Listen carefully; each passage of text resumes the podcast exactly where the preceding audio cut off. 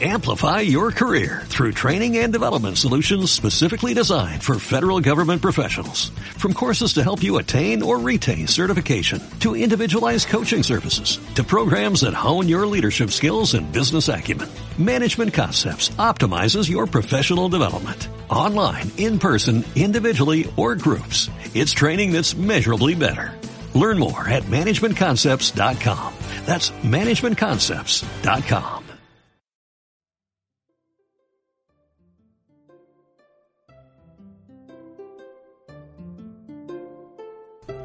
Hola queridos borderos y borderitas. Bienvenidos a nuestra tercera temporada. Gracias a todos los que nos oyen y nos dan ánimos para seguir adelante y a los nuevos oyentes también. No se les olvide comentar y recomendar nuestro podcast a otros.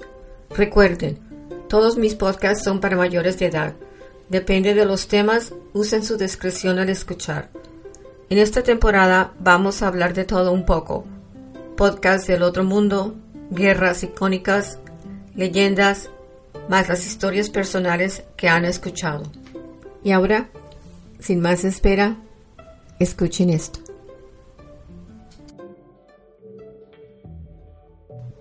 Hola borderos y borderitas. Este es el último podcast cerrando la temporada número 2. La temporada 3 comienza pronto y como les dije, habrá de todo un poco. Extraterrestres, mis cuentos e historias y las desapariciones en masa o genocidios inexplicables. Hoy les contaré de los ángeles de la muerte o asesinos de misericordia. Este es el apodo que se les da a enfermeras, enfermeros, doctores o personas que trabajan o tienen algún conocimiento médico y lo usan para causar dolor y muchas veces muerte. Sin embargo, no les quepa duda que estos criminales son en serie. Uno de los tres casos no fue por misericordia, fue por pura incompetencia de parte de un famoso cirujano el caso del Doctor Muerte. Tres tipos de estos supuestos ángeles están bien definidos. Los asesinatos de misericordia cometidos por lo que el criminal cree trae paz y alivio a los pacientes que están sufriendo. Los sadísticos usando el control, tomando la vida de otros en sus manos, creyéndose todopoderoso. Los héroes del mal, estos son personas que conocen a la víctima o han tratado de asesinar a estas y tratan de revivirlas después para ser respetados, adulados en un círculo médico. Este fue el caso del ángel de la muerte Niels Hoger en Alemania. Su padre y abuela trabajaban en enfermería en un hospital local. Niels decidió seguir sus pasos. Cabe añadir que Niels supuestamente tuvo una niñez normal, sin problemas mentales o físicos que se pueden o pudieron haber sido detectados entonces. Después de terminar su curso de enfermería en 1997, comenzó a trabajar en el mismo hospital en donde obtuvo su grado. Niels trabajó en dos hospitales dejando cientos de muertes detrás. Aún continúan buscando víctimas. Desafortunadamente, muchos de los cadáveres fueron incinerados sin hacer autopsias. La mayoría de sus víctimas estaban en el área de cardiología en el hospital. Niels les inyectaba otra sustancia en el suero. Esta sustancia les paraba el corazón y al entrar en estado crítico y al dar la alarma, él siempre estaba cerca para revivir a la víctima. Sus compañeros lo llamaban el Rambo de la resucitación. Algunos de otros doctores notaron que el índice de problemas cardíacos y resucitaciones eran abdominales. Las estadísticas en el hospital mostraban que el 58% de las muertes ocurrían mientras estaba él de guardia. Sin embargo, habían bajado cuando él estaba de vacaciones durante dos semanas. Con mínimas, y mínimas es la palabra clave aquí, pues él continuó en el hospital y solo fue transferido al departamento de anestesiología en el 2001. Mínimas eran las sospechas que ellos tenían. En el 2002, uno de los doctores comenzó a sospechar de Niels, el cual siempre estaba presente cuando las emergencias ocurrían. Aunque las muertes de los pacientes que lo asistían continuaba creciendo en el hospital, le dieron dos opciones. O él renunciaba a su trabajo o se le pagaban tres meses de sueldo y lo transferían a otro departamento, el cual estaba a cargo de mover a los pacientes dentro del hospital. El director de enfermería del hospital incluso le dio una carta de recomendación en octubre del 2002 en la cual decía que él era una persona devota a sus pacientes, con una ética profesional, prudente y cooperativo, finalizando que él era muy competente como enfermero. Aún con estas sospechas, sus superiores no hicieron nada. Por ende, Niels fue trasladado a otro hospital en el 2002. Lógicamente, las emergencias y extrañas muertes debidas a complicaciones con el corazón comenzaron igual que las bajas posiciones y presiones de los pacientes. Normalmente era él el que estaba de guardia. Sus compañeros también habían notado las fatalidades y no deseaban estar presentes durante sus rondas. Cuando no estaba de turno, se iba dentro de la ambulancia supuestamente a ayudar a los paramédicos de la Cruz Roja. Parte de las sospechas comenzaron cuando en la sala donde trabajaba Niels encontraron cuatro jeringas de ahambalina, las cuales no habían sido prescritas a ninguno de los pacientes. Niels continuó despachando pacientes por años sin ser descubiertos, hasta que en el 2005 sus colegas lo vieron con una jeringa en la bolsa de suero que contenía ajamalina. Al fin, la policía fue notificada y comenzaron su larga investigación. Las sospechas que las complicaciones médicas de los pacientes muertos habían sido producidas por Niels iban a ser extensas. La policía comenzó con solo eventos ocurridos en el hospital entre los años 2003 a 2005, en donde la participación de Niels era sospechosa examinando su horario. El 73% de las muertes habían ocurrido mientras él estaba presente. En diciembre de 2005, la Corte Regional en Alemania lo sentenció a cinco años de prisión por atento de asesinato y otros cinco años en los cuales no podía continuar siendo enfermero. El veredicto fue apelado y le dieron siete años y medio, una sentencia perpetua por no ejercer como enfermero. Sin embargo, las investigaciones no habían terminado. El asesino estaba en la cárcel, ahora había que mantenerlo allí de por vida. En el 2014 le agregaron otros dos atentos de homicidios y tres homicidios. Él mismo confesó haber asesinado a 30 pacientes, mientras él había administrado 90 inyecciones que no habían sido autorizadas por los médicos para resucitarlos. Nuevamente fue sentenciado, esta vez a cadena perpetua sin posibilidad de libertad. La Procuraduría dijo que Niels estaba actuando no solo por aburrimiento, sino para demostrar que él era capaz de resucitar a los pacientes con su superioridad médica. Esta forma de pensar y actuar me recuerda mucho a otra clase de asesinatos en masa ocurridos en Alemania durante la Segunda Guerra. Aunque en la cárcel los investigadores sabían que había más víctimas, una investigación especial llamada Cardio había comenzado en octubre del 2014. Durante esta investigación, el enfermero era sospechoso de más de 200 muertes y estas fueron probadas. Al exhumar los cuerpos de sus anteriores pacientes, en donde él había trabajado y había hecho su residencia, encontraron 134 cadáveres en Alemania, Polonia y Turquía, todos desenterrados en más de 67 diferentes cementerios. Muchos de los cadáveres estaban tan descompuestos que no había forma de determinar qué clase de inyecciones o medicamentos eran responsables por la muerte de estos pacientes. Las autopsias que fueron positivas tenían rastros de medicamentos por el corazón y para el corazón, los cuales el asesino usaba para comenzar a deteriorar la salud del paciente rápidamente. Las drogas que usaba eran amalina, sotafol, potasio, lidocaína, amiodarove y calcio clorido. Cualquiera de estas puede parar el corazón causando un ataque de arritmia bajando la presión de la sangre. Sus abogados nuevamente trataron de apelar su sentencia perpetua. Las víctimas eran de 34 a 96 años de edad, las familias de más de 100 víctimas. Estas todas atendieron el juicio en el cual el enfermero había confesado solo 43 asesinatos que él recordaba y otros 52 que no recordaba y 5 que él negó cometer. En junio del 2019 fue sentenciado a cadena perpetua. Los dos hospitales concluyeron que debían compensar a las familias de las cuales él había asesinado a sus amados. Igualmente, cambiaron el método de autopsias. En vez, ahora, serían dos consecutivas que se harían en cada persona que hubiese muerto en el hospital. Nuestra siguiente historia es de Daniela Poggiali, una atractiva enfermera de 45 años. Ella fue finalmente arrestada en octubre del 2014 en Lugo, en el norte de Italia. Daniela confesó que sus motivos eran porque simplemente los pacientes la irritaban, definitivamente una psicótica. Sin embargo, después de ser sentenciada a cadena perpetua en marzo, después de su encarcelamiento por tres años, su sentencia fue apelada y salió de la cárcel. En este momento se encuentra libre. Durante su estadía en la cárcel y por los crímenes alegados, la enfermera recibía una cantidad de cartas de sus seguidores. Dada la cantidad de cartas, algunas con sobres con estampillas, para que ella las contestara, la prensa dijo que ella era una VIP en la cárcel. Hasta recibió propuestas de matrimonio, totalmente inaudito. La supuesta asesina incluso tenía fotos sonriendo en las cuales posaba al lado de sus víctimas, tomadas por uno de sus colegas, probando, según ella, que la paciente había muerto de causas naturales. Las fotos fueron encontradas en su celular. Después culpó al enfermero que tomó las fotos por dárselas a las autoridades y a la prensa, ya que según ella estas fotos eran privadas y él no tenía derecho a ellas.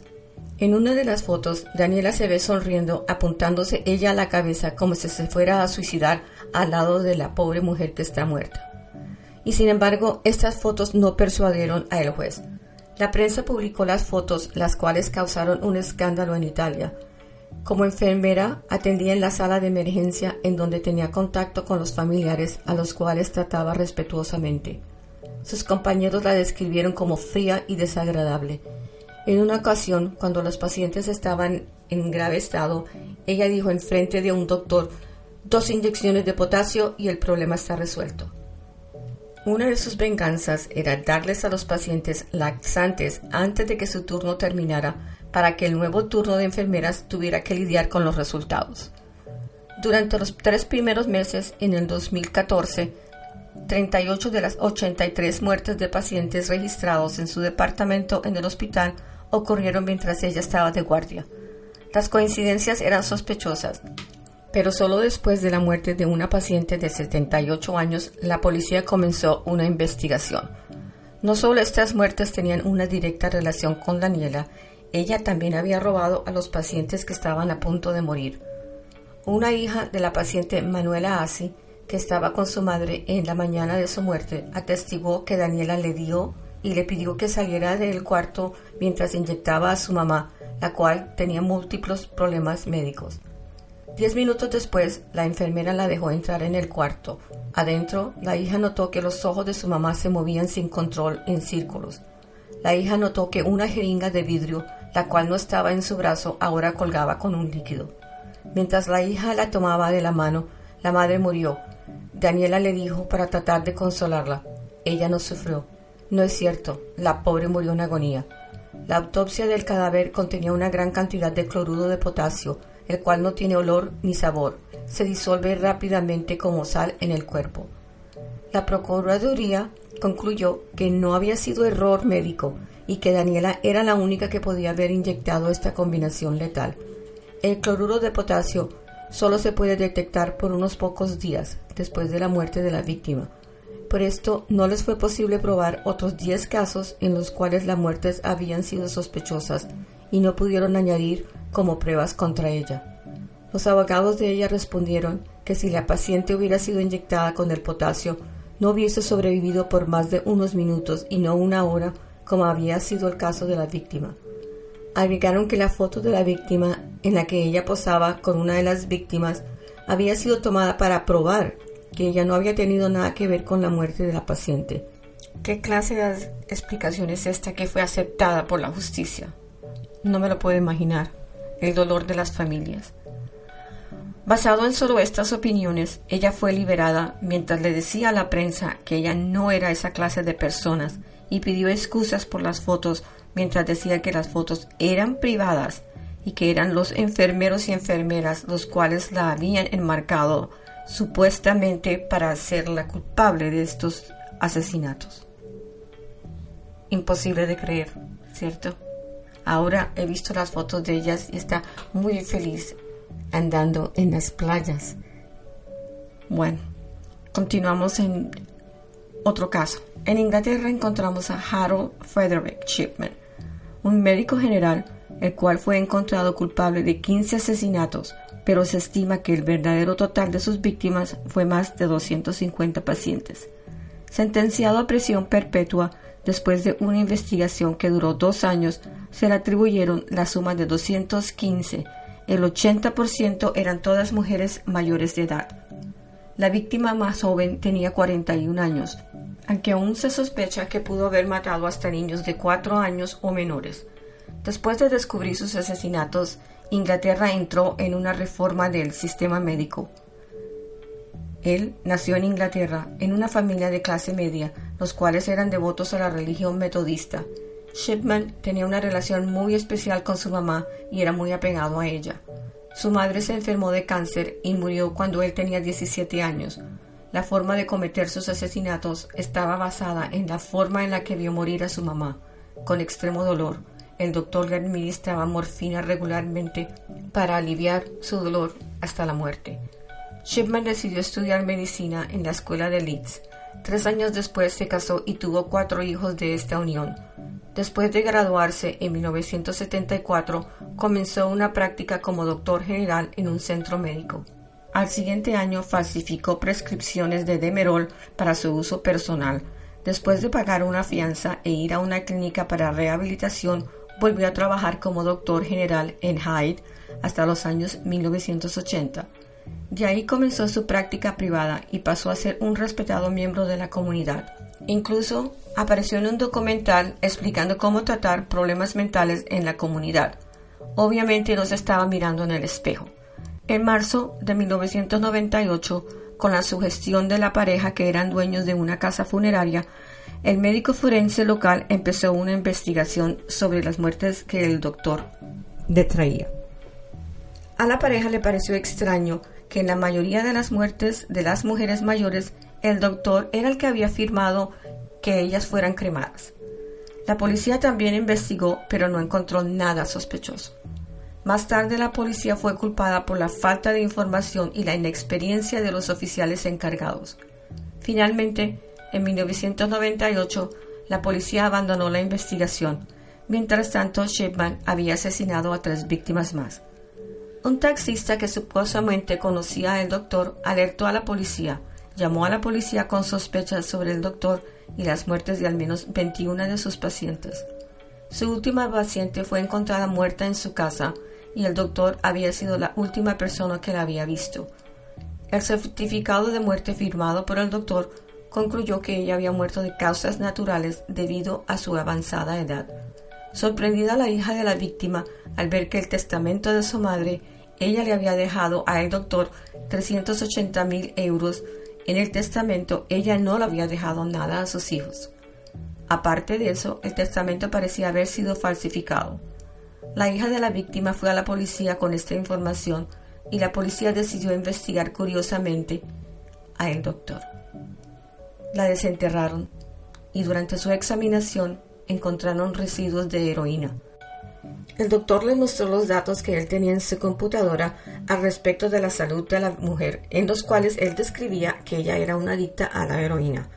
Estos datos habían sido escritos después de la muerte de ella. Shipman fue arrestado el 7 de septiembre de 1998. Al requisar su casa encontraron una vieja máquina Brother de escribir, la cual había sido usada para falsificar el testamento. La policía compiló los datos de 15 víctimas que habían sido pacientes del doctor y encontraron que el patrón de él era inyectar a sus pacientes con dosis letales de morfina, firmando los certificados de muerte y falsificando los datos médicos en los cuales la salud de sus pacientes era mucho peor que la realidad. ¿Cuál fue el motivo para el doctor para que él hubiese falsificado este testamento? Lógicamente, él sabía que al dejar a los hijos fuera del testamento, la investigación apuntaría a un solo sospechoso. En un libro basado en sus crímenes, el autor dice que el doctor no podía aguantar más su vida y quería ser capturado, aunque él planeaba retirarse a los 55 años e irse de Inglaterra con su esposa. Comparando las muertes de pacientes entre 1996 y 1998, había un total de 115 víctimas sobre la edad de 65 años. En 1999, el juicio contra él comenzó por el asesinato de 15 mujeres. Todas habían recibido inyecciones mortales de morfina. Después de seis días, el jurado lo encontró culpable de los 15 asesinatos. La sentencia fue cadena perpetua sin posibilidad de ser liberado o darle libertad condicional. Aunque hay más víctimas, el magistrado decidió que debido a la publicidad el doctor no iba a recibir una sentencia mayor que la cual había recibido. Una y otra vez el doctor mantuvo su inocencia, al igual que su esposa. Hasta el día de hoy, el doctor Shipman ha sido el único doctor que ha sido acusado de asesinatos en Inglaterra. En enero 13 de 1904, un día antes de su cumpleaños, el doctor fue encontrado en su celda colgado con sus sábanas desde las rejas de la celda. Muchas de las víctimas no pudieron saber si el doctor era responsable de los homicidios de sus seres queridos. Las familias, sin poder encontrar alivio alguno ni satisfacción, tuvieron que resignarse a solo recibir una llamada de la policía para informarles del suicidio. Otra razón para cometer suicidio pudo ser que al vivir más de los 60 años, su esposa no recibiría parte de su pensión, pero el motivo real jamás fue descubierto. El siguiente y último caso es reciente. Tal vez hayan escuchado su nombre, el doctor Muerte. Realmente, solo dos de sus pacientes murieron por causa de su negligencia, pero peor es que este cuasi cirujano dejó a 31 de sus pacientes paralizados, en sillas de ruedas y algunos con heridas graves y permanentes. Durante los años 2011 y 2013, decenas de pacientes en Dallas, Texas, se despertaron de sus cirugías con terrible dolor, parálisis y falta de movimiento. El doctor Christopher conocido como el Doctor Muerte. Su carrera comenzó con un graduado superior en una escuela médica, completando su residencia en un programa de neurología. Durante esos años estudió microcirugía y un año como cirujano y le fue tan bien en la Universidad de Tennessee y lo condecoraron como miembro de la Asociación de Honor de Alfa Omega. El doctor tenía dos laboratorios los cuales recibían fondos de millones de dólares para estudios médicos. Durante el año de 2006 parece que el brillante doctor comenzó a caer en un profundo hueco lleno de drogas, cocaína, LSD, prescripciones y lleno de drogas, cocaína y LSD, él empezó a operar a sus pacientes, cegándolo físicamente y moralmente, haciendo de él un criminal que actuaba como un dios mientras sus pacientes estaban bajo su bisturí. Nuestro cirujano tenía una amistad con Megan Kane y ella lo vio usar LSD y pastillas para el dolor combinándolos con medicamentos fuertes. Él también mantenía cocaína en su oficina localizada en su casa. Ella recuerda las fiestas en las cuales después de usar LSD y drogas, él se ponía su bata de cirujano y se iba al hospital. Un amigo de ella fue operado por el cirujano en febrero del 2012. La operación era para unir dos vértebras. Al despertar aún podía sentir el mismo dolor de cuando lo estaban operando, pero sin embargo estaba cuadrupléjico y paralizado desde el cuello abajo. Temporalmente, el Dr. Dodge fue suspendido por la operación de Kelly Martin de 55 años, la cual tenía problemas de espalda y murió de esta simple operación totalmente desangrada. Aunque despedido y bajo investigación, el cirujano encontró otro hospital en donde pudo asesinar a más víctimas. Durante su primera operación en el nuevo hospital mató a Fuela Brown, la cual sufrió un embolismo después del cerceno de una arteria vertebral. El mismo día operó a otra paciente, Mary Efford. Ella tenía dos vértebras unidas y la cirugía era para separarlas. Al despertar, el intenso dolor hizo que otros doctores le hicieran un scan en el cual uno de los nervios había sido amputado y los huecos de los tornillos necesarios para la operación no estaban ni cerca de donde tenían que estar y uno de los tornillos había entrado en la raíz de otro nervio. Un paciente del doctor atestiguó que al ser operado en la espina dorsal y al despertar de la cirugía, el dolor era abnormal. Este paciente es uno de los últimos que fue operado por el doctor Dunge. Después de la cirugía, el doctor se fue a Las Vegas. La operación supuestamente no iba a ser invasiva, pero el paciente no sabía lo peor. El doctor ya había sido despedido del hospital Baylor.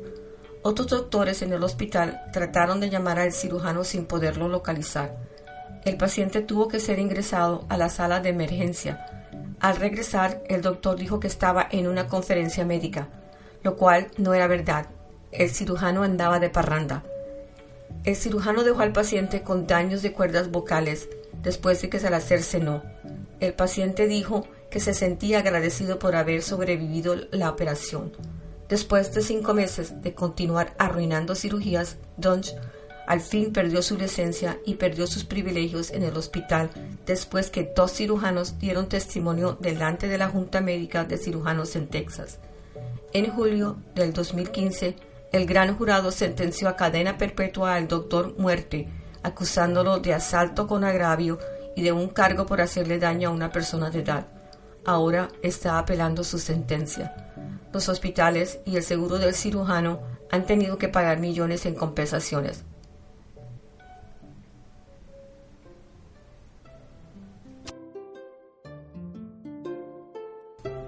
Hola queridos borderos y borderitas. Bienvenidos a nuestra tercera temporada. Gracias a todos los que nos oyen y nos dan ánimos para seguir adelante y a los nuevos oyentes también. No se les olvide comentar y recomendar nuestro podcast a otros. Recuerden, todos mis podcasts son para mayores de edad. Depende de los temas, usen su discreción al escuchar. En esta temporada vamos a hablar de todo un poco podcast del otro mundo, guerras icónicas, leyendas, más las historias personales que han escuchado. Y ahora, sin más espera, escuchen esto.